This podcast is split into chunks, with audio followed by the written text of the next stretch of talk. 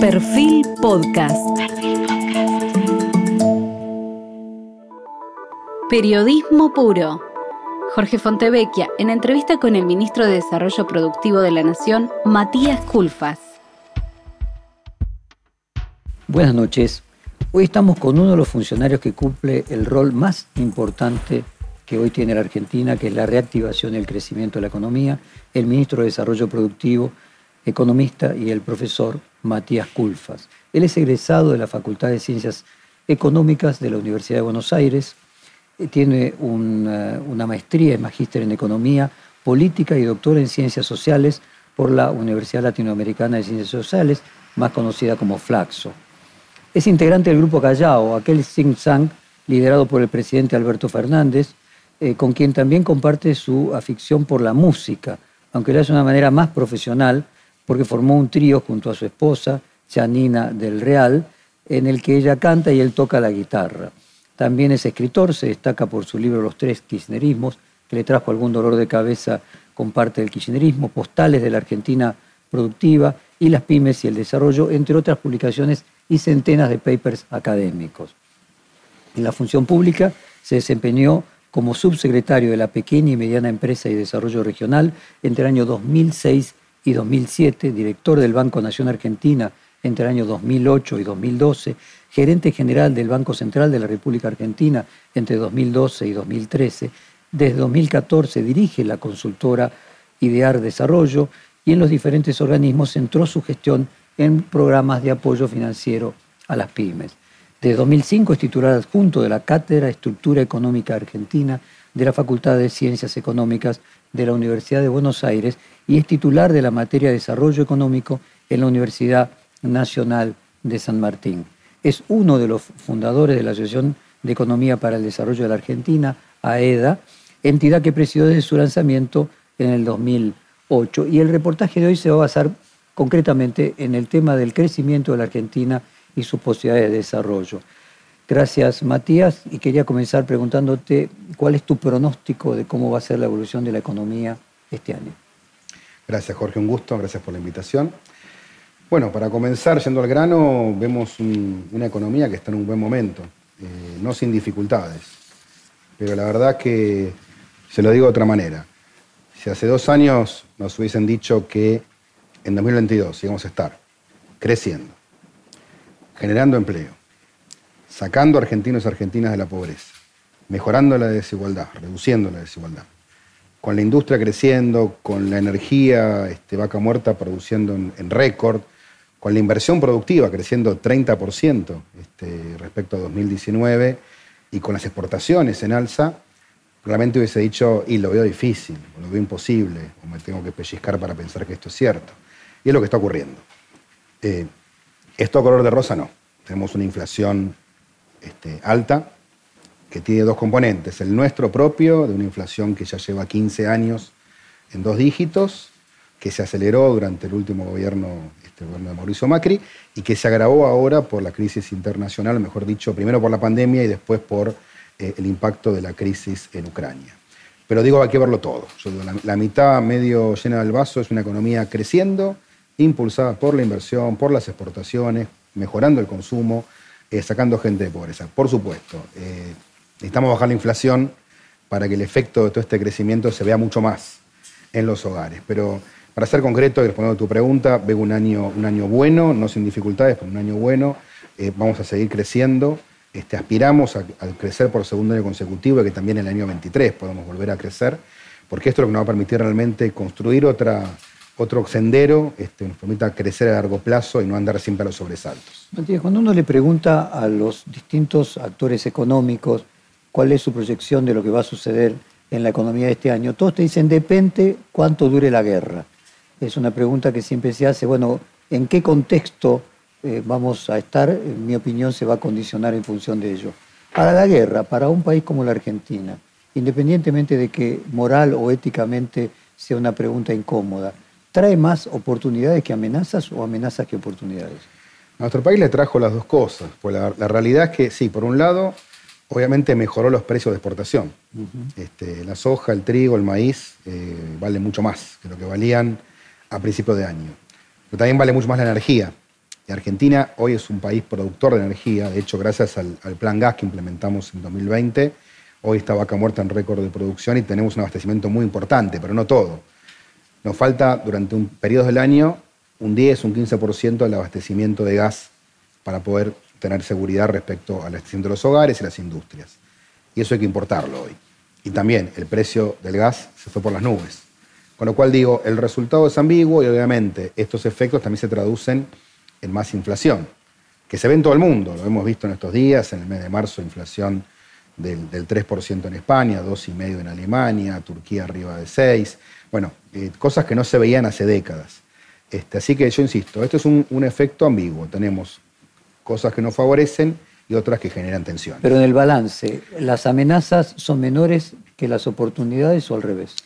En el corto plazo yo creo que es equilibrado es equilibrado. Porque, insisto, tenemos más inflación, pero tenemos más divisa de exportación por el lado del complejo alimenticio.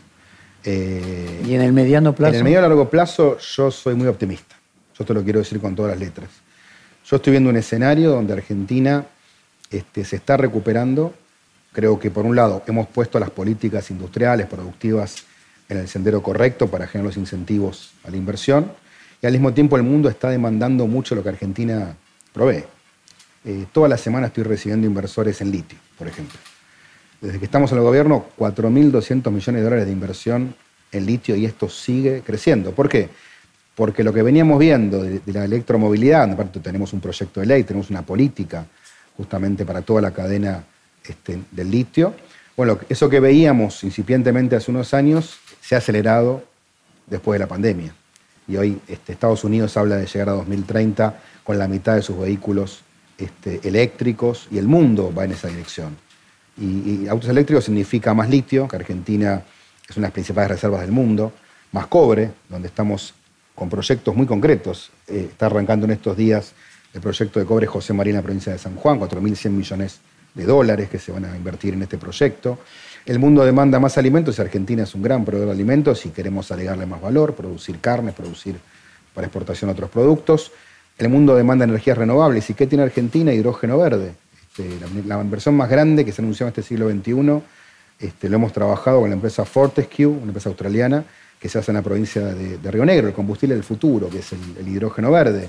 Eh, energía, el, gas como combustible de transición. Con el gasoducto Néstor Kirchner vamos a tener abastecimiento asegurado y empieza una etapa de exportación en escala de gas y de petróleo.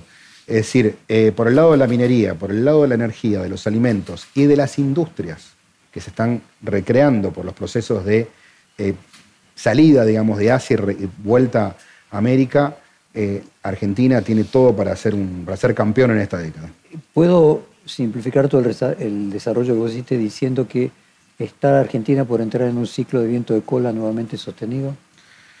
Yo creo que estamos en un, en un ciclo donde hay muy buenas condiciones. A mí, a mí lo de viento de cola me hace ruido porque parece que entonces eh, uno se deja llevar, y ya lo decía Seneca, este, no hay viento de cola si uno no tiene bien claro para dónde está conduciendo. Entonces, em, yo creo que... Podríamos decir, es condición no suficiente, pero puede ser condición necesaria. Me parece que, por supuesto, que haya un, un panorama internacional que nos favorece, sin duda, es un aliciente Cuando lo comparamos que escribiste los tres kirchnerismos, cuando comparas este escenario internacional para la economía argentina con el 2003, ¿con qué te encontrás? Bueno, me parece que es un, escenario que en muchas cosas es incluso mejor que el de 2003. Porque en el caso de la minería, por ejemplo, yo veo oportunidades de, ingresar en toda la cadena de valor, de ser un proveedor de minerales, pero también de, construir en, en Argentina la plataforma sudamericana de vehículos y baterías eléctricas. Estamos trabajando en eso y dentro de pocos días va a haber anuncios, porque estamos recibiendo inversores que ya no solo este, los hemos interesado en el litio, también se han interesado, y aparte con la ley de electromovilidad que está en el Congreso y que es la ley más avanzada en América Latina hasta ahora, la que, la que plantea desafíos más fuertes, con incentivos muy claros, hay un montón de inversores internacionales que están mirando a Argentina con interés, porque dicen, bueno, está claro que va a haber plataformas mundiales, obviamente Estados Unidos va a ser una, va a haber, en Asia, va a haber en, Europa. En América del Sur, Argentina aparece a la vanguardia y esto nos posiciona también como proveedor industrial, no solamente como proveedor de materias primas. También como historiador económico, si vos comparás la situación de Argentina en aquella Argentina los dos grandes sueños de la Argentina, eh, en los años 40 y aquella Argentina de comienzo del siglo pasado. Las condiciones internacionales actuales, vos decís, son mejores que la del 2003, mediados del siglo pasado y principios del siglo pasado, los dos grandes sueños de la época de la Argentina. ¿Cómo es esta? Bueno, yo creo que este es un, momento distinto, distinto a ambos. Este, primero estamos en una etapa de globalización, solo que es distinta a la que veníamos viviendo. Me parece que hay un, un reacomodamiento geopolítico que en algunas cosas nos puede beneficiar. Estoy viendo un escenario donde Argentina tiene cierta madurez en algunos procesos productivos y tecnológicos. Lo que necesita son políticas estables. Por eso eh, presentamos hace pocos días un, plan a largo plazo. Argentina tiene que salir de esta lógica de estar siempre a los tumbos, tapando agujeros. Tenemos que pensar, por supuesto, cómo resolver los problemas a corto plazo, está claro, eso hay que hacerlo permanentemente, pero también planificar a largo plazo. Nosotros lanzamos el plan Argentina Productiva 2030, que tiene, está estructurado en torno a 10 misiones industrializantes. ¿Qué significa esto? Tomamos de Marina Mazzucato, esta, esta economista italiana, este, que están en, Inglaterra. Este, me parece interesante porque no se trata solamente ya de hacer planes sectoriales que a lo mejor este, motivan mucho a los actores del sector, pero no son tan comprendidos por el resto de la sociedad. Estas misiones justamente buscan atacar desafíos sociales, económicos y ambientales. Y buscan también, que nuestra idea, ¿no? como, Argentina vive una, situación pendular políticamente hace mucho tiempo, lo que buscamos es estructurar algunos consensos mínimos. Nos gustaría que este plan no sea simplemente el plan del ministerio o del gobierno Alberto Fernández, que realmente pueda este, hacer, este, pueden enraizarse en los sectores productivos, los sectores sindicales, la sociedad civil, las universidades y también de la oposición. Lo queremos discutir con todos los sectores. Porque Argentina no puede estar cada tres, cuatro años cambiando de idea. No, no, sirve más este, hacer alimentos, hay que hacer software, hay que hacer de todo, pero hay que hacerlo ordenadamente. Hay que ponerse metas mensurables que puedan ser evaluadas y que puedan ser luego, obviamente, ir siendo corregidas, pero con un horizonte claro. Quiero llegar a 2030 y quiero llegar a 2030 ¿cómo? Bueno, con 2 millones de puestos de trabajo más formales que los que tenemos ahora, con 9 millones de pobres menos que los que tenemos ahora, con una economía que esté funcionando correctamente, que no tenga desequilibrios externos, con el doble de exportaciones también que las que tenemos ahora. A ver si a lo mejor estoy simplificándolo en exceso. Eh, Argentina tuvo dos momentos de gloria que coincidieron también con situaciones del mundo muy particular, ¿no? comienzo de la Primera Guerra Mundial, eh, fin de la Segunda Guerra Mundial. ¿Hay algún punto de comparación? Obviamente cada época es distinta y singular, el pasado nunca se repite exactamente, en que la pandemia y ahora la guerra en Ucrania reformula eh, la geopolítica, hace que la globalización entre en otra etapa, se priorice tener autoabastecimiento, se priorice tener seguridad de insumos, integración vertical de otra manera, que nuevamente se le vuelva a dar a la Argentina una oportunidad como en las dos guerras anteriores? Sí, sí, Jorge, estás diciendo cosas justamente muy atinadas y que describen muy bien el momento que estamos viviendo. Eh, por eso decía, no es que se rompió la globalización, como por ahí se, se había en algunas cosas este, roto en los periodos de autarquía que hubo entre el periodo entre guerras y parte del escenario de la segunda posguerra. Lo que creo que hay ahora es otra globalización y efectivamente la pandemia, la situación geopolítica impuso en muchos países la necesidad de repensar las cadenas de valor, hacerlas más cortas, resilientes, trabajar justamente en, este, en asegurar este abastecimiento. Hace tiempo tuve reuniones con sectores de Estados Unidos que planteaban esto y no era simplemente, bueno, uno pensaba en vacunas o pensaba en medicamentos, sino era eh, redes de suministro mucho más, más amplias. ¿no? Y al mismo tiempo hay tecnologías nuevas que hoy permiten eh, producir un montón de bienes y servicios de manera más automatizada, con lo cual e, esa búsqueda del pasado, de, inversiones que se iban por ahí a Asia, a países de bajos salarios, ya carece de sentido, ¿no? porque además esos, países ya mejoraron sus salarios, también hay que tenerlo en cuenta. Entonces, lo que creo es que hay un, mundo que, es diferente, se está reacomodando y nuevamente, si tenemos la, habilidad, la inteligencia, toda la Argentina, ¿no? no solamente el gobierno, digamos, el gobierno, la sociedad civil, los sectores productivos, nos dejamos de pelear por cualquier cosa y tiramos para el mismo lado, bueno, yo creo que hay una oportunidad enorme y creo que tenemos una década para crecer en serio. Vos citabas antes a Seneca cuando él planteaba que no hay viento favorable para aquel que carece de rumbo. ¿no? Exacto. Eh, y asumamos que la Argentina puede encontrar un rumbo tanto en el oficialismo como en la oposición, pero tenemos que llegar allí y hoy por hoy tenemos otros inconvenientes, como por ejemplo el primero, la inflación. Eh, me gustaría entrar a ese tema, a los problemas eh, coyunturales, primero, primero haciendo una definición de cuál es la situación. Macri entrega la inflación 52%. La inflación, 53%. La inflación se un poco, eh, aumenta nuevamente y hoy hay riesgos de que supere la del año pasado y pueda superar aquella de Macri. La pregunta es, cuando uno mira la emisión monetaria, hoy hubo contracción en el último trimestre y la emisión monetaria es equivalente a la de enero de 2020, es decir, a la que entregó el gobierno anterior. No hay devaluación porque incluso lo que se plantea es que la corrección monetaria está retrasada respecto de la inflación. Los salarios tampoco han sido un elemento que han generado más inflación. Eh, el déficit fiscal del primer trimestre es muy parecido, 0,3 prácticamente sin déficit fiscal. ¿Por qué hay más inflación independientemente del tema, podemos decir, no sé, 6-8% agregado eh, por el tema del aumento de los commodities por la guerra? ¿Por qué? No, claramente, para hacer, para hacer un raconto. Eh, empezamos con 53% de inflación, 2020 iniciamos un, camino de desinflación, no fue bien, bajamos a 36%, una, una, baja muy significativa, solo que sobre fines de ese año, a raíz de la pandemia, se inicia un verdadero shock de precios internacionales. Hay una primera suba muy fuerte de todos los commodities, este, tanto alimentarios como este, metalíferos e incluso industriales. Este, muchos insumos industriales se encarecieron, se encarecieron los precios de los insumos, los semiconductores. En todo el mundo hubo una, una, crisis de insumos y una suba del precio de los commodities. ¿Cuánto le asignás de eso a la inflación anual de este año? De este año no, no menos de 10, 12 puntos, creo que tienen que ver con eso.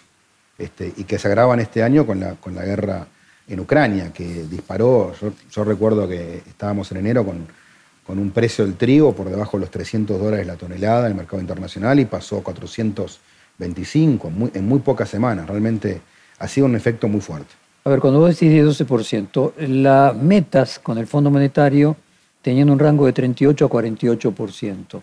Uno podría tomar la meta de 43 pero cuando uno se coloca un rango sabe que el máximo está dentro del cumplimiento. 48 era el máximo. Si le agregás 12 a 48 te vas a 60. ¿Esa sería la inflación de este año a tu juicio? esperemos que no, esperemos justamente que, que este, puede estar por debajo, obviamente.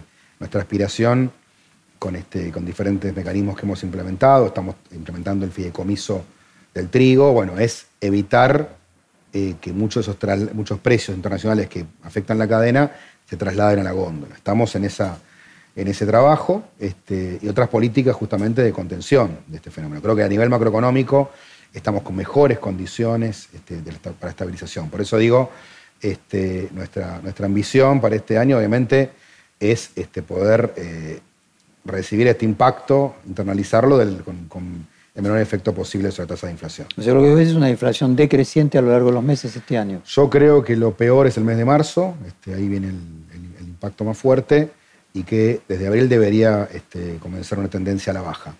Ahora, no sabemos qué va a pasar en el mundo, esperemos que no haya otro nuevo shock este, internacional que nos vuelva a afectar.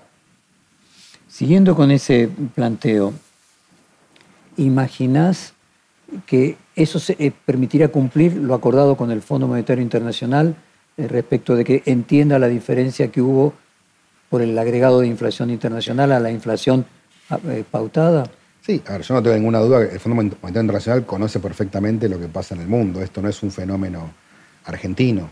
repito, hoy, este, para cualquier persona que nos está escuchando o leyendo, este, sabe muy bien que este, la inflación que estamos viendo a nivel internacional no la veíamos de hace tres o cuatro décadas. Es un fenómeno totalmente inédito e inesperado. Por eso digo, nosotros tenemos un componente propio nuestro que este, lo vamos a tener que, ir corrigiendo. Y, otro que es el internacional, que bueno, veremos cómo se desenvuelve. Ese componente propio eh, creció independientemente del internacional. ¿Sentís que en este último trimestre hubo expectativas, cuestiones psicológicas, puja distributiva, que hizo que independientemente de ese porcentaje importado, la inflación haya, en lugar de estar decreciendo, creciendo? Pudo haber habido algún, en algún momento este, algún sector por ahí que, previendo esa situación, se quiso anticipar, generó un proceso especulativo, pero es centralmente eh, el, problema de inflación internacional. No tengo ninguna duda de eso. ¿Es correcto decir que 11 empresas tienen eh, el control de las exportaciones de la producción eh, de los productores agrarios y que finalmente esas 11 empresas serían las que concentrarían una ganancia extraordinaria por el aumento de precios de las commodities alimenticias? No, no creo que sea correcto eso. Creo que es una parte. Eh, la realidad es que esas empresas exportadoras lo que hacen en general es comprar los productores, este, o sea, la soja, el trigo, el maíz. Con lo cual lo que hacen es pagarles este, el precio internacional menos las retenciones. Puede ser haberle pagado el precio antes de que aumente y hoy tengan la producción si ellos. Si lo, efectivamente, por eso digo, si lo compraron antes de la suba, efectivamente, toda la ganancia probablemente sea apropiada por los exportadores. Si no, pues seguramente esa ganancia queda en los productores o los acopiadores.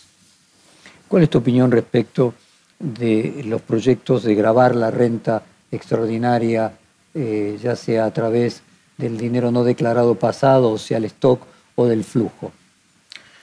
La verdad que, a ver, dos cosas. Yo podría opinar este, en teoría. Lo que pasa es que este, a mí no me gusta mucho teorizar siendo funcionario, porque este, uno tiene que dar señales concretas y tomar acciones. Y la realidad es que hoy tenemos un parlamento donde nuestra fuerza política no tiene mayoría. Eh, y la fuerza política que tiene un peso importante, que es el que es Juntos por el Cambio, ya ha dicho este, reiteradamente y de una manera dogmática para mi gusto, que este, no piensa convalidar ningún este, aumento tributario, ninguno, en cualquier circunstancia. Lo cual digo, me parece dogmático. Parece que una cosa es decir, queremos ser cuidadosos con este tema, que no está mal, y otra es decir, de ninguna manera, en ninguna circunstancia, ni siquiera frente a un escenario de, grandes modificaciones, van a convalidar una suba de, estas, este, de los impuestos de cualquier tipo. Después uno sale de ese sector, dice, bueno, eh, el Frente de Izquierda ya sabemos que habla mucho, pero después cuando le tocó, por ejemplo, este, votar el impuesto a las, o el, aporte extraordinario a las grandes fortunas, prefirió no votarlo. Con lo cual digo, me parece que es una discusión abstracta. Este, si viniera como, como economista, académico consultor, este, te respondería, pero me parece que el otro no tiene demasiado sentido porque no hay ninguna chance de que el Congreso convalide esa suba de, impuestos. Igual eh, me gustaría apelar al académico eh, dentro de todo lo que los límites que tenga el funcionario eh, y poder contribuir en este reportaje también al entendimiento, no solamente a los, a los anuncios. Eh, yo no voy a decir esto que voy a explicar ahora tenga sea causal, sino meramente es una correlación y es algo empírico. La tasa de desempleo ha bajado a niveles récord en la historia de la Argentina, 7%. Sin embargo, la pobreza es alta porque los salarios son bajos. ¿Hay alguna correlación entre la reducción del desempleo y la reducción de los salarios? Eh, a ver, los salarios tuvieron la siguiente evolución. Durante el gobierno de Macri cayeron alrededor de un 20%. En el gobierno de Alberto Fernández recuperaron alrededor de 4 o 5 puntos de esos 20 que se habían perdido. Hoy los salarios de Argentina están en los niveles de comienzos de 2011, o sea, de, la última etapa del primer gobierno de Cristina Fernández de Kirchner. Esta es la situación objetiva. No son ni salarios de los más bajos de la historia reciente, no son ni los del 2001 2002, ni tampoco los más altos que se vieron en 2015 y, también en 2017. Esos fueron los salarios más altos de, este, de lo que va del siglo XXI. Esto para poner un poco en contexto. Pero puedo ahí acotar, es correcto, pero los salarios eh, registrados aumentaron el 7, no el 4, y los no registrados bajaron. Claro, pues tenemos una heterogeneidad. Y la mitad de los empleados no están registrados. Yo lo que creo que ese, es el, punto central. La pobreza bajó. Hay dos millones menos de pobres en Argentina que hace un año. Este, la realidad es que con esta expansión de la economía, del empleo, debe haber habido una baja mayor de la pobreza. ¿Por qué no la hubo? Bueno, justamente porque el, precio de los alimentos, el precio internacional de las commodities se incrementó de manera totalmente desproporcionada e inesperada. Este es el fenómeno que estamos teniendo. Entonces tenemos, uno mira objetivamente la situación, este, los salarios este, mínimos de Argentina y de América Latina este, están, no, están en los más bajos, están más bien de la mitad de tabla para arriba.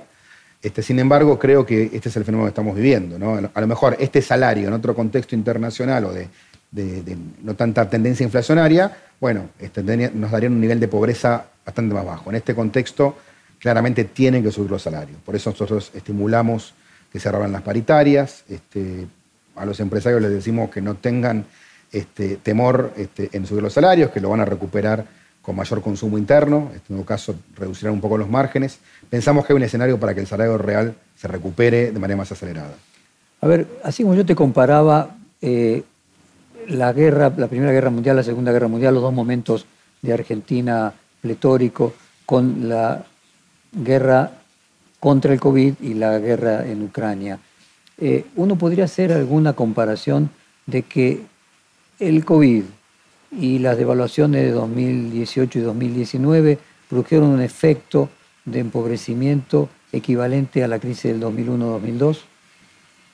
No, no, no, tan, no creo que haya sido tan profundo. este, esa fue una crisis muy devastadora, porque fue muy larga. Recordemos Jorge, que en realidad la crisis había arrancado en el 98. A mediados del 98. Fueron cuatro años de caída consecutiva y después la debacle financiera de fin del 2001. Eh, yo creo que esto este, fue muy fuerte, fue duro, pero me parece que no tuvo tanta profundidad. Y creo que además este, salimos rápido. Creo que parece que ha sido muy efectivo el paquete de políticas que pusimos en marcha. recuperamos política industrial. Aparte, en el medio, aparte, un, cambio de modelo, ¿no? para ser claro. veníamos de un una política industrial o antiindustrial o falta de política industrial en el periodo Macri, para ser, bien claros, de, 48 meses de gobierno Macri, en 46 hubo caída del empleo industrial. Incluso en 2017, que fue un año de crecimiento, también durante varios meses hubo caída del empleo industrial. Se perdieron 169.000 puestos de trabajo. Bueno, esto cambió por completo con, con, las 150 medidas que implementamos en materia de política industrial y productiva y ha hecho que se revirtiera completamente, que se hayan creado 56.000 puestos de trabajo, que la industria argentina hoy esté produciendo este, 7% por arriba de 2019, obviamente muy por encima de 2020 y también ya por encima de 2018 y 2017. Es realmente superó las dos crisis ya la industria argentina. Matías, pero ese 40% de trabajadores que no eh, tiene una relación de dependencia estable, eh, ¿no sentís que está peor eh, que hace dos años también? No, no, no, está. Ese sector creo que está mucho mejor, que tiene más previsibilidad, este, que tiene más oportunidades laborales, que hay más horas extra, que hay un montón de. Lo veo cotidianamente, estuve para no ir a ejemplos muy cotidianos. Estuve hace poco en Las Parejas, en Santa Fe, en Santa Fe, una ciudad muy centrada en la maquinaria agrícola. Bueno, están al 100% de capacidad productiva. Eh, es un sector que tuvo el año pasado el mayor nivel de producción del siglo XXI. O sea, nunca en este siglo se habían producido tantos tractores, sembradoras, cosechadoras, trilladoras. Sí, me dicen que hay lista de espera para conseguir una máquina cosechadora. Ahora, fuera de ese sector, que obviamente es el que está eh, con el mejor escenario posible, en el conurbano, por ejemplo, la gente que, no, que tiene changas simplemente, ¿vos crees que está mejor de lo que estaba antes de la pandemia? Sí, sí, sí, sí porque hay mucha más actividad y eso obviamente al sector informal también le llega. Obviamente nuestra apuesta es a formalizar, pero en el medio la situación es mucho mejor. Y la, construcción está mucho mejor. Y la conflictividad con eh, la conflictividad social que se manifiesta de manera repetida, ¿a qué la atribuís? ¿Vos a qué te referís, por ejemplo, al episodio del 9 de julio? Por ejemplo. Me parece que tiene que ver con, este, más que conflictividad social, con, este, conflictividad política. Ahí, ahí, vamos a ser claros, Jorge, ahí hay intereses políticos de organizaciones que, este, bueno, tienen, tienen intereses. hay, una, hay, una, frase que hace poco decía eh, Mayra Arena, que no la conozco, pero la leí, este, fue muy interesante, y ella decía que esas organizaciones, en muchos casos, también son los sindicatos de pobres, ¿no? terminan como que acumulando más cuando más pobreza hay. Y es un contexto distinto, es un contexto donde lo que queremos es que acumulen los sindicatos este, laborales, porque si le va bien a Esmata, le va bien a la UOM, por decir dos ejemplos, bueno, es, un síntoma de que el país está creciendo, que está generando empleo, más producción industrial. Este, nosotros no, somos un gobierno, el peronismo no es un gobierno, una fuerza política de planes sociales. Eso es para la emergencia, no tiene ningún problema, ningún prurito en decir hay emergencia, hay que actuar con, con todo el peso del Estado para ayudar a los más pobres. Pero nuestra aspiración, nuestra ambición es que esa gente tenga trabajo. Y lo estamos viendo, estamos, un montón de planes sociales se convierten en empleo registrado. Estuve hace poquito en una fábrica en Villalubano, donde hay una mujer de 52 años llorando, que decía, yo pensé que nunca iba a conseguir un trabajo, nunca más en mi vida, está en una fábrica cobrando en blanco.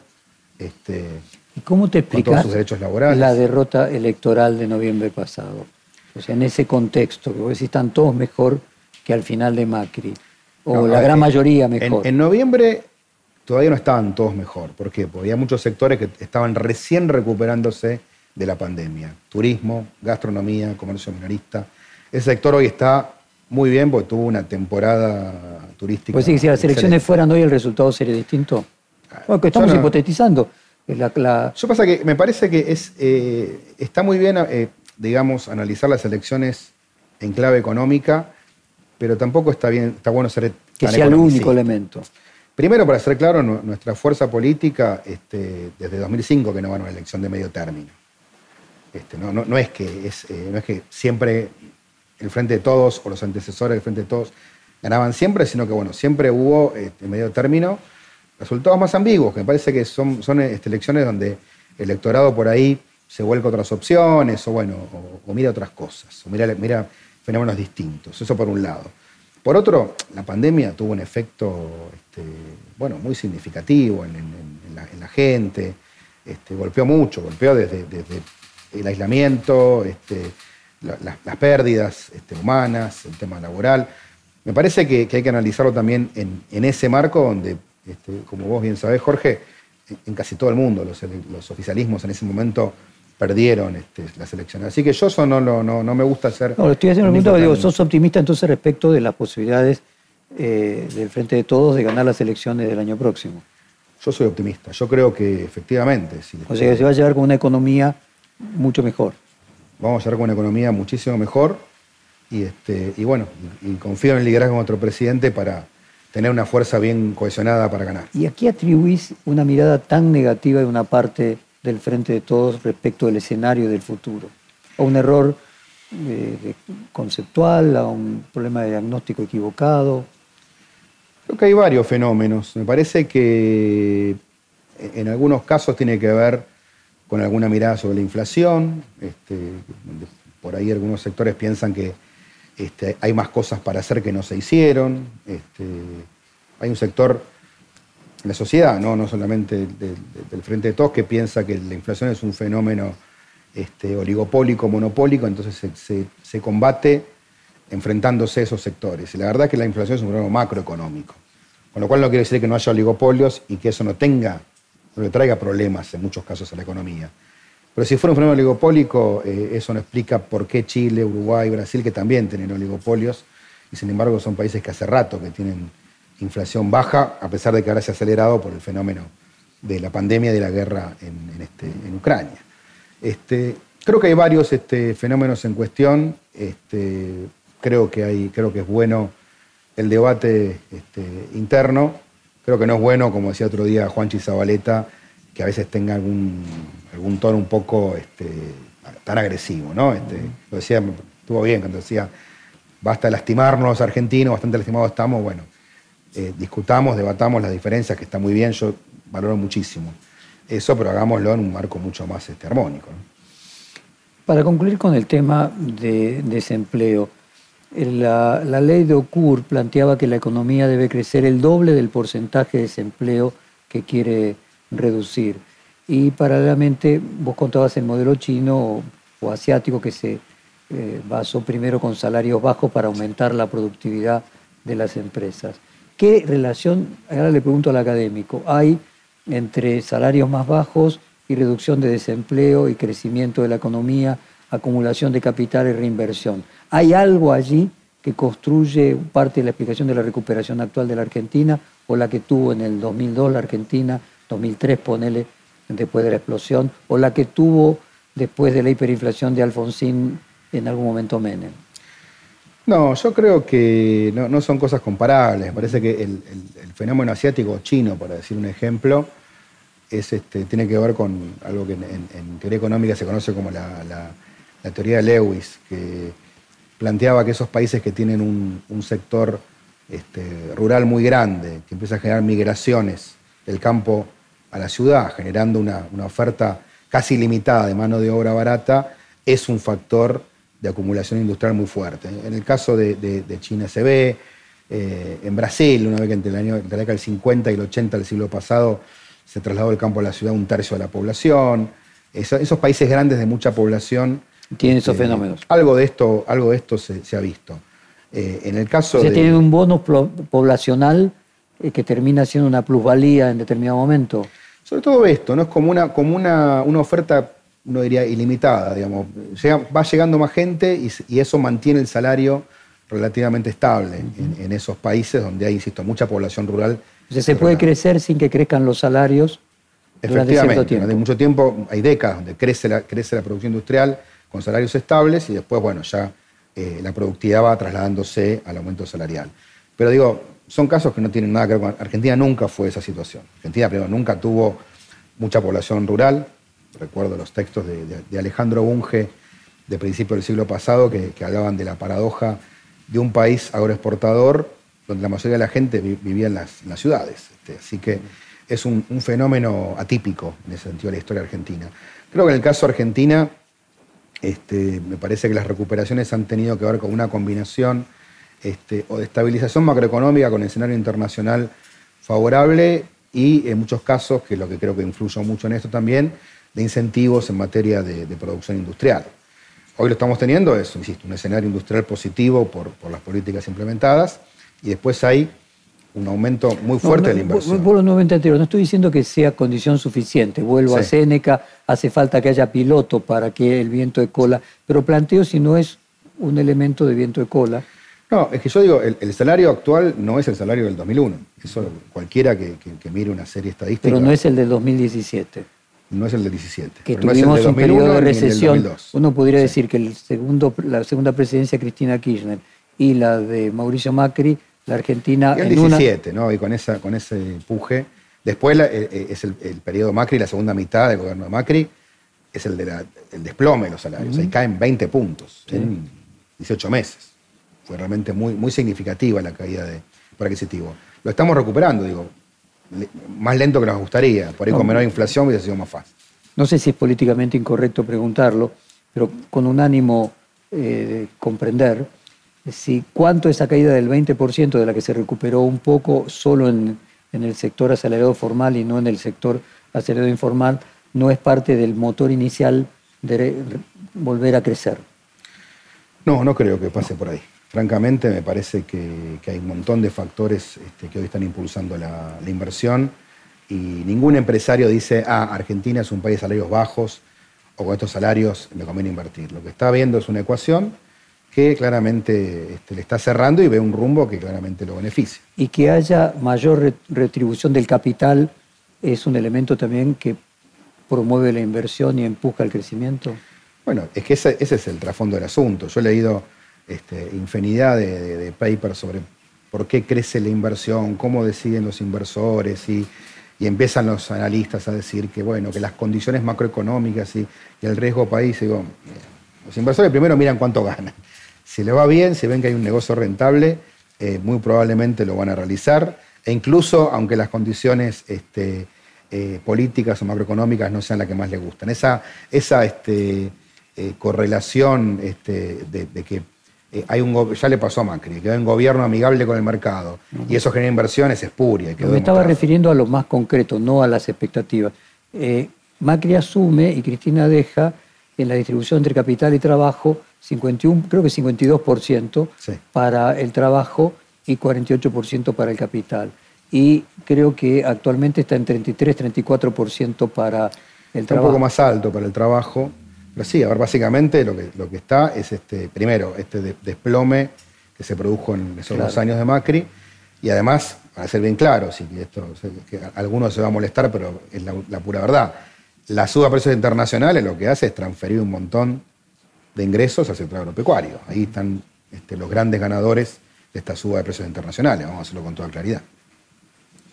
Y por último, eh, ¿qué relación hay entre reducción de desempleo e inflación? Eh, es muy discutida la curva de Phillips, pero no sé si en la Argentina, un país que es eh, un país muy destacado en términos de inflación, hay alguna relación que vos puedas establecer entre que cierta cantidad de inflación es necesaria para tener demanda agregada que reduzca el desempleo. No, no esas son visiones este, antiguas. que, digamos, si fuera así, este, el mundo no hubiese este, tenido desempleo bajo nunca porque la inflación bajó muchísimo en, este, en los últimos años. Me parece que eh, claramente eh, la inflación es, es, este, es un problema, que hay que reducirla, que requiere un abordaje integrador, un programa multicausal, no, no es solo política monetaria, así como tampoco es solamente controlando precios, ninguna de esas dos cosas van a resolver por sí solo el problema. Pero insisto, este, creo que es necesario reducir la inflación y que eso de ninguna manera va, a implicar que el desempleo suba. Ayúdanos, y yo vuelvo otra vez a apelar al, académico. Recientemente salió el índice de pobreza latinoamericana, o sea, toda Latinoamérica tiene 27% de pobres y Argentina 37, casi 40. ¿Cómo puede ser que Argentina eh, hay un error estadístico? En la Argentina no se mide a los Se mide distinto. Este, digamos, cada país tiene una canasta distinta de pobreza. Es decir, para hacer que se entienda, cada país dice, acá en Argentina para, para no ser este, pobre tenés que tener eh, eh, el dinero para comprar tantos kilos de carne, de verduras, frutas, pagar un alquiler, todo esto. Y cada país lo mide distinto, porque también tiene que ver con su propia estructura y su idiosincrasia. Entonces, comparar tasas de pobreza de esa manera es un error. Cuando uno mira eh, la tasa de inflación correctamente medida comparable, que es un, dato que hace el Banco Mundial, Argentina termina entre los este, países de menor inflación, no el más bajo, claramente no, pero este, está entre los de menor inflación, perdón, de menor pobreza de, América Latina. Y entonces, ¿cómo, se explica? O sea, finalmente en la Argentina eh, hay una cantidad de personas consideradas monotributistas que no declaran su ingreso real. No, no, no, eh, está bien declarado, eso no es que esté mal la medición. Lo que digo que es que la canasta es distinta. No sé si me explico. Eh, a, lo mejor en, este, en Bolivia, dice, bueno, para, para decir de una manera muy simplificada, en Bolivia se dice, para no ser pobre tenés que tener plata para poder comprarte, solamente sobre dos kilos de carne y acá hay canasta cultural. En Argentina es más lo que se le, pide a la canasta, en, calorías y en otros productos. Con lo cual, eso hace que este, si se midiera la pobreza argentina con la canasta boliviana, sería mucho menor seguramente el nivel de pobreza. Vamos al tema del, del crecimiento. Algunos e-, economistas de la oposición dicen que el crecimiento de este año va a ser menor al 3% y que todo lo que hay de crecimiento es el arrastre estadístico del año eh, anterior. Entiendo por lo que vos planteas de tu visión que puede estar el 5% de crecimiento o más. Eh, ¿A qué atribuís la diferencia de diagnóstico eh, de un sector y de otro? ¿A, qué concretamente atribuís el error de diagnóstico de quienes plantean que la el crecimiento va a ser solo el arrastre estadístico, decir nulo en términos concretos, porque era solo lo que se arrastra el año pasado. Bueno, ya tuvimos el primer dato del año, que fue enero, dio 5,4.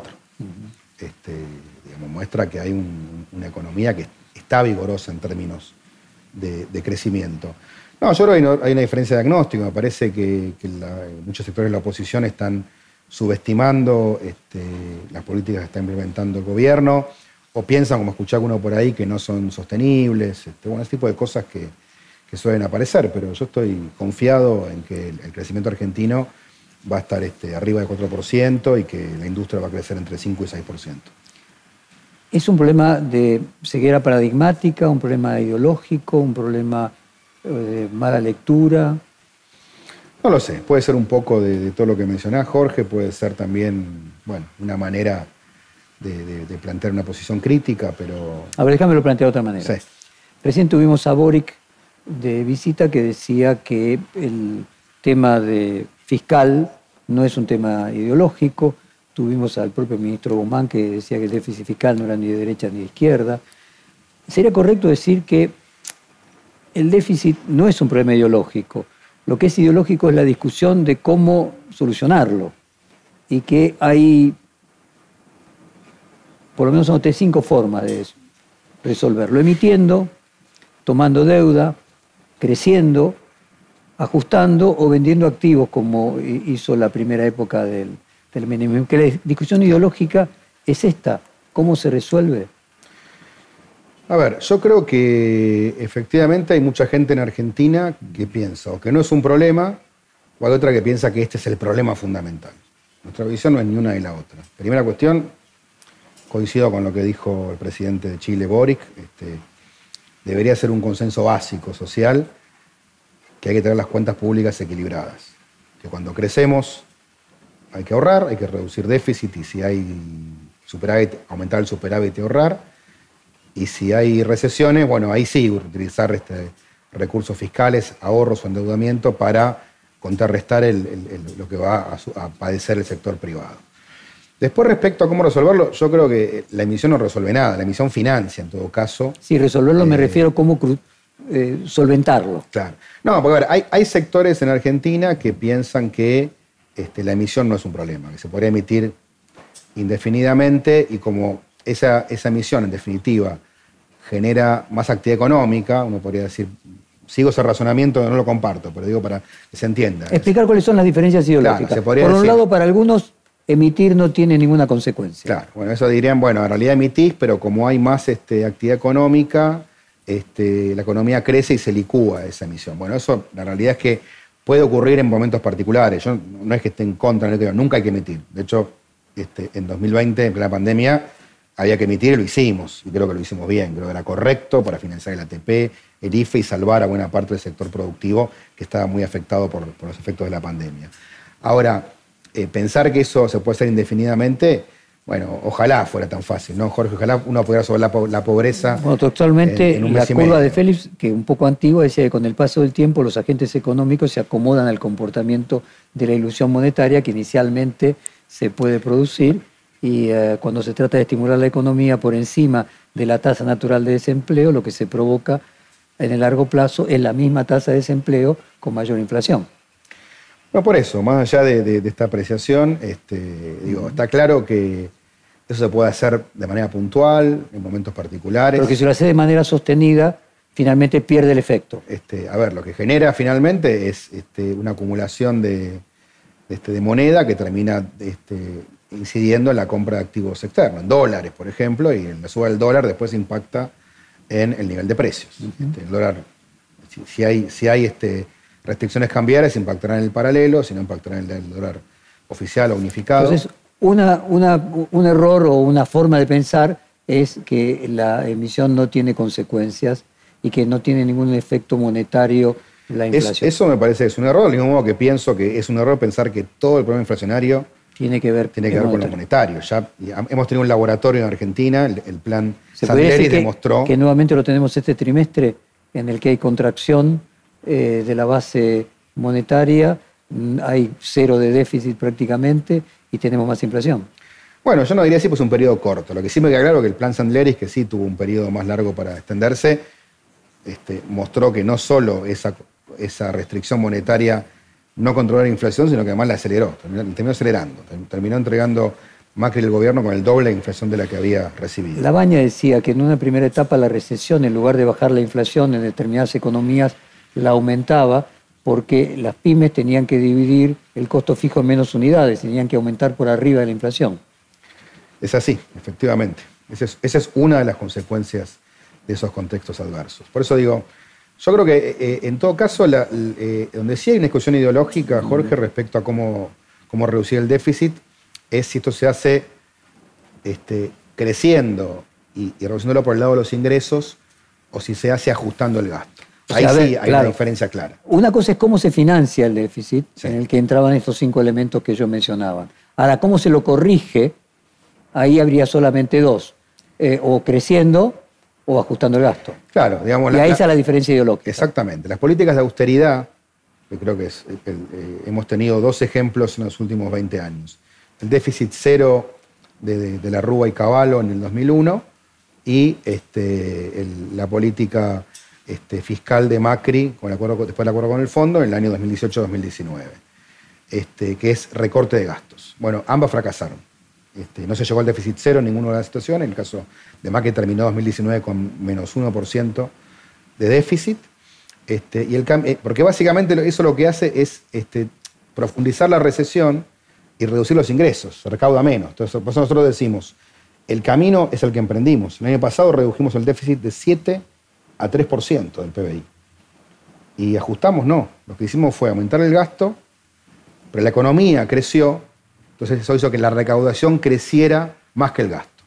Y ahí logramos reducir el déficit. Este es el camino y es lo que está planteado en el plan macroeconómico, que bueno, que ya está vigente y que apunta a reducir de manera gradual pero sistemática el déficit fiscal. Que es lo que funciona en el acuerdo con el Fondo Monetario Internacional. Efectivamente. De ser cuidadosos con el, con el déficit, pero no llevarlo a, cero. Es que no se llega, ese es el tema. Por ese camino de austeridad, este, no, solo, no solo ese camino es muy duro, sino que no se logra el objetivo. ¿El propio fondo reconoce eso? Bueno, el fondo en, más de un documento ha terminado admitiendo que, este, primero admitió que el plan, el plan este, anterior había fracasado y que los preceptos o las premisas estaban equivocadas. Me refiero con el tema del gasto público, que no usa la palabra reducción del gasto público, sino un aumento moderado del gasto público. Sí, sí, sí. De hecho, fue una discusión este, larga que, que dio estos resultados. Entonces, podríamos decir que la diferencia ideológica es entre ajustar para resolver el déficit fiscal o crecer para resolver qué primero, porque me parece que obviamente todo el mundo busca crecer, la diferencia es el orden eh, Pero ahí está muy bien. Temporal, ¿qué primero? En, el, este, en, la, en la mirada por ahí de muchos sectores de la oposición es hay que estabilizar para crecer, nosotros decimos hay que crecer para estabilizar. Habíamos definido ya cuáles eran las diferencias ideológicas entre el oficialismo y la oposición, y yo le había preguntado ¿Cuál cree que podría ser el plan económico de la oposición en función de estas diferencias ideológicas eh, si llegara al gobierno y por qué a su juicio eso no sería bueno para la Argentina? Bueno, la verdad que no, he hecho el ejercicio de imaginación de ver qué harían, pero sí me baso un poco en, los actores que estamos viendo, que son más o menos los mismos que circularon por el gobierno de Mauricio Macri, y recordemos que la principal autocrítica de Macri no fue el rumbo que eligió, que fue lo que nos llevó a una crisis tan profunda, sino que lo que él, dijo es que tendría que haber ido más rápido. Él decía, tenemos que hacer lo mismo, pero más rápido.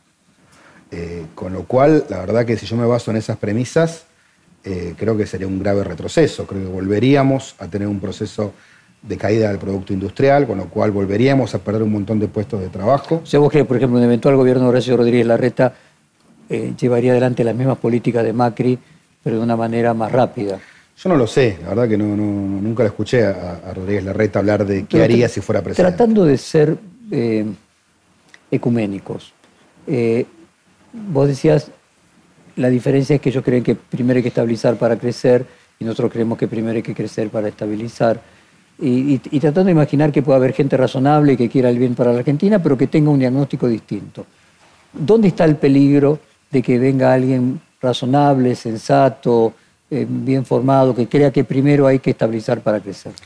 Que probablemente termine ahogando el proceso de reactivación, que esto que está en curso, que está permitiendo crecer, recuperar empleo, reducir la pobreza, termine frenándose en aras de un supuesto plan estabilizador. me parece que hay que crecer, por supuesto este crecimiento va a generar un marco de estabilización, más muchas medidas que se irán implementando, y sobre todo este, tener claro el rumbo hacia adelante. Digamos, este, en el gobierno de Macri hubo un montón de preceptos que fueron puramente ideológicos. Este, lo digo con conocimiento de causa. Hablo con los industriales a diario y ellos mismos me contaban que iban a presentarle a mis antecesores proyectos este, industriales, ¿no? Y la respuesta que tenían es, no, no te conviene producir acá, eh, quédate con la marca, quédate con la tecnología y en todo caso manufacturada en China o en otro país de, América Latina. Bueno, es una cosa medio loca decirle a los industriales que dejen de ser industriales, ¿no? Y que se metan en importadores. La verdad que son cosas, este, yo la primera vez que lo escuché mucho no lo creí, cuando vi que, se repetía, que eran este, varios casos similares, digo, hay una cuestión ideológica muy delicada que esperemos que no se repita nunca. Ahí va. me da la sensación que por lo menos por quienes asesoran a Horacio Rodríguez Larreta, o sea, un economista como Gerchunov no plantearía esta situación. ¿Hay forma de que haya, yo vuelvo a ponerte el ejemplo de algo, algo lógico, no, no este planteo extremo que vos marcás. Eh, que haya una posibilidad de que la Argentina pueda tener un plan de estabilización que no frene el crecimiento y que crean determinados economistas de Juntos por el Cambio de que ese camino es posible? Bueno, yo esperaría que sí. Nosotros estamos trabajando con varias iniciativas, con el Consejo Económico y Social, con este plan productivo para pensar a largo plazo y nuevamente. Pero los ves evolucionando, evolucionando en el sentido de tu propio pensamiento. la, verdad, eh, si, me tengo que basar en los que pasaron por el gobierno de Macri, no. No, no yo me refiero a... A, eh, Pablo Garchunov lo, conozco, este, lo he leído, es un, es un, gran historiador económico, no tengo ninguna duda, aprendo mucho con él, hay cosas que, que, este, que no comparto, pero, pero hay muchas cosas que sí. este, no sé qué rol tendría en un gobierno de Macri o de la Reta, la verdad que, o de Patricia Burrich, no sé quién es, quién va a ser el candidato de, de Juntos Por ejemplo, Melcoñán, que está en la Fundación Mediterránea para construir un plan. ¿Te parece que sería una de las personas que pondría en riesgo, eh, porque priorizaría en exceso la estabilidad antes que el crecimiento? Por supuesto, este, Melcoñán tiene una mirada fiscalista. Eh, lo conozco, lo he escuchado y este, he tenido una ocasión en, donde pude conversar con él en, este, el, gobierno, el, gobierno, anterior, el gobierno Juntos por el Cambio, en, algún, algún seminario, en algún encuentro este, de economistas y, sí, él decía, los dólares no importan, lo importante es el tema fiscal, es cerrar el tema fiscal, con lo cual, este, me acuerdo que se burlaba, decía, el problema es que hay algunos radicales en el gobierno de Juntos por el Cambio que piensan que el problema es del sector externo, pero el problema en realidad es fiscal. Este, y la verdad es que Argentina cada vez que se focalizó en lo fiscal se desenfocó. Y con esto no estoy diciendo, Jorge, que lo fiscal no sea importante. Lo que digo es, Argentina sufre cuando tiene un desequilibrio externo, cuando le faltan dólares. Nosotros estamos hoy en camino, insisto, en un camino muy claro a recuperar el equilibrio en el sector externo. Estamos exportando muchísimo más, estamos fabricando en el país muchos, muchos bienes que antes se importaban. Pues cerca de los superávit gemelos o por lo menos tener superávit. Vamos camino, vamos camino a eso. Va a llevar tiempo. ¿eh? Vamos camino a los superávit gemelos. Sí, vamos camino. No, no va a ocurrir este, el año que viene. Pero digo, claramente eh, Argentina está creciendo, exportando más y va a mejorar su balance fiscal justamente por ese crecimiento. Así que vamos, vamos camino, en el camino correcto. El plan S2030 sería superávit gemelos. Por supuesto. El plan 2030 pretende terminar la década con un nivel de exportaciones este, y de desarrollo industrial y tecnológico que le va a permitir, por supuesto, tener este, los superávit tanto externo como fiscal necesarios para estar estabilizados económicamente. ¿Y la CUNSA? Cuando lo escuchás a la CUNSA, ¿te queda es distinto a Melconian? Eh, no, lo he escuchado tanto, la verdad que este, me parece que, en algunas cosas sí, pero eh, tampoco lo he escuchado mucho en detalle. ¿No sería deseable que la alternancia que es inevitable a la democracia, permita que haya un grado de mayor cercanía entre la mirada económica, entre el oficialismo y la oposición? Sí, sí, sería deseable. Pero para que eso ocurra también parece que tiene que haber este, miradas políticas este, menos extremas. Yo creo que eh, Macri hizo un daño enorme cuando dijo el problema de Argentina son 70 años de peronismo. ¿Qué cercanía puede haber cuando se plantea semejante distancia? ¿no? Cuando en realidad y aparte con una falacia enorme, 70 años donde habían gobernado peronistas, radicales, militares. La verdad que este, fue un planteo eh, muy absurdo y muy nocivo para ese, diálogo constructivo que vos planteás y que coincido en que es necesario. Bueno, llegamos al, final de hoy quería preguntarte por lo de Wallah. ¿Qué, es, eh, ¿Qué significa eso? Contanos un poquito. Significa básicamente una, política nuestra de eh, generar inclusión financiera en serio en las empresas más pequeñas, en los comercios. La, realidad, Jorge, es que hicimos un esfuerzo enorme. Hemos desembolsado casi 200 mil millones de pesos en crédito productivo. Este, hemos logrado que el crédito de empresas, eh, más de la mitad se destine a pymes. Pero a pesar de todo ese esfuerzo enorme que canalizamos sobre todo con la banca pública, el Banco Nación, que está haciendo un trabajo excelente, a pesar de eso, seguimos viendo que hay un montón de pequeños, cuando uno recorre el conurbano, el interior, lo que hay un montón de eh, pequeño comercio que dice, el crédito no me llega. Este, los bancos son monstruos, sucursales enormes, me piden 400 cosas. Y hay nuevas tecnologías, este, donde está Wallah, pero hay muchas más, no solamente Wallah, que están ofreciendo un sistema de, calificación totalmente informatizado, online, y que por ahí en, pocos minutos resuelven el problema. De hecho, firmamos este acuerdo con Wallah, que básicamente lo que hicimos es una prueba piloto, es, un, es monto de mil millones de pesos, donde le damos el fondeo para que lo presten a una tasa fija de no más del 40%, es una tasa razonable, y este, esto permite que muchos pequeños comercios se, incluyan. Y de hecho, el acuerdo lo firmamos el, viernes pasado y ese mismo día este, nos, nos, informaban que ya un pequeño comerciante de Santiago del un chico de 26 años, eh, accedía a un financiamiento para montar su negocio. Esto es lo que queremos, que lo haga eh, cualquiera. Ahora, ¿qué pasa? Este, claramente hay este, sectores de, la banca privada, más corporativamente, que esto no les gusta, porque los obliga a reconvertirse en un negocio donde están muy cómodos. Pues, ¿qué hacen los bancos? Captan plata barata, cajas de ahorro que no pagan intereses, y hacen lo que quieren con la plata, se la colocan al Banco Central. Bueno, ese modelo para nosotros es el que hay que evitar. Queremos que haya inclusión financiera y este tipo de fintech, no solamente ellas, pero entre otras, son parte de una solución, un camino distinto. Llegamos al final. Eh, quiero que vos cierres con el mensaje que a vos te parezca oportuno enviarle a quien te parezca, a los empresarios, a los asalariados, a quien te parezca. Mi mensaje es para, para toda la, comunidad, para el pueblo, este, para los empresarios, para el sector productivo, para las pymes, las cooperativas, eh, las empresas grandes también, para mí todas son necesarias para que Argentina se ponga de pie, y para los trabajadores y trabajadoras. Argentina está en un proceso de reactivación, este, que por supuesto los resultados son positivos y se van a extender paulatinamente a toda la población. Ya hay muchos que lo están viviendo, están viendo los resultados, otros les va a ir llegando de manera más paulatina. Pero sobre todas las cosas, digo, además de esto, este, hay un gobierno que está pensando no solamente en crecer este año, que lo vamos a hacer, y el que viene, que también lo vamos a hacer, en seguir bajando el desempleo y la pobreza, sino que estamos pensando en el futuro. Por primera vez hay un gobierno que planifica, por hace mucho tiempo, que tiene un plan, que se plantea seriamente este, crecer toda la década y a, lograr los sectores tecnológicos, científicos se desarrollen, que tenemos ingenieros, tecnólogos, programadores, puedan desarrollarse acá y aportar al país y no tener que emigrar. Y creo que estamos en el camino correcto. Eso es lo que quiero transmitir, un mensaje este, fuertemente optimista, a pesar de las dificultades de corto plazo, que no las negamos y que estamos también trabajándolas. Matías Culfa, muchas gracias por esta hora de conversación. Fue un placer. Un gusto, Jorge. Perfil Podcast.